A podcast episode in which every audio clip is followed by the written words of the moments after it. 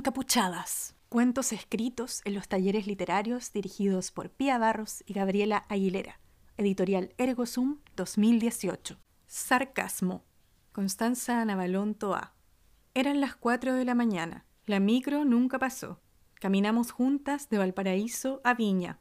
El tipo vino por detrás, saltó y se tiró directo a mi mochila. Tironeó. No la solté. Ella me agarró la mano, pero la fuerza era tanta que nos arrastró por el piso. Tampoco la solté. Llegó un auto con cinco tipos y le dijeron a él que se subiera. ¿Las llevamos, chiquillas?